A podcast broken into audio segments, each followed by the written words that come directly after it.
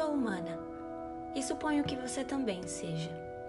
Se és humano, com certeza és frágil. E por ser frágil, sempre buscará formas para se fortalecer.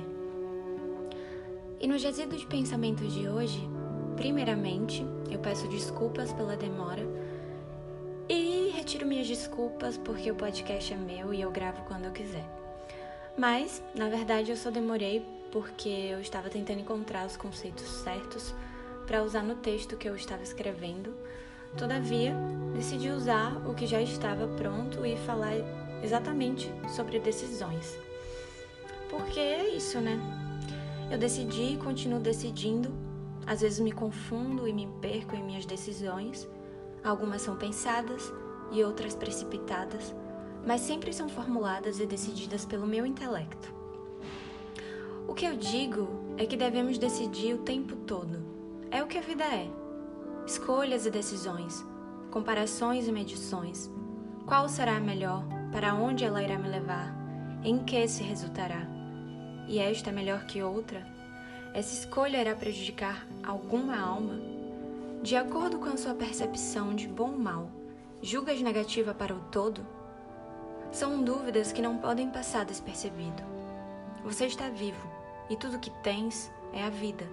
E para viver bem, tens de decidir cada pormenor ponderadamente. Suas tendências podem beneficiar ou prejudicar tanto os demais quanto a ti mesmo. Das primeiras, tira proveito para que faça o bem a seus semelhantes, resultando no teu próprio bem, não de forma egoísta, selecionando apenas o que te recompensará, e sim agindo de tal maneira a ser como o sol, que escolhe pela lei da natureza iluminar e dar vida todos os dias, e compartilhando sua luz, tem luz em si mesmo.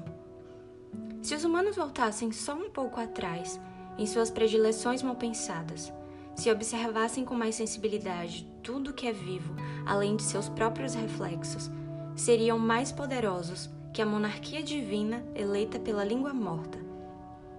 Nascemos para viver em conjunto em prol de nossa sobrevivência e apesar disso, optamos por nos dividir em vários conjuntos e dogmas, se opondo sem medidas ao dogma de outro, com a intenção de destruir ou tornar o seu preceito mais verdadeiro que o de seu adversário.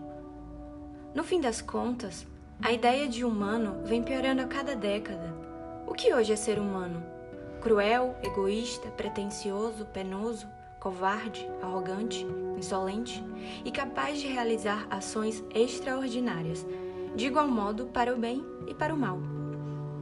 Me parece que a melhor escolha é ser menos humano.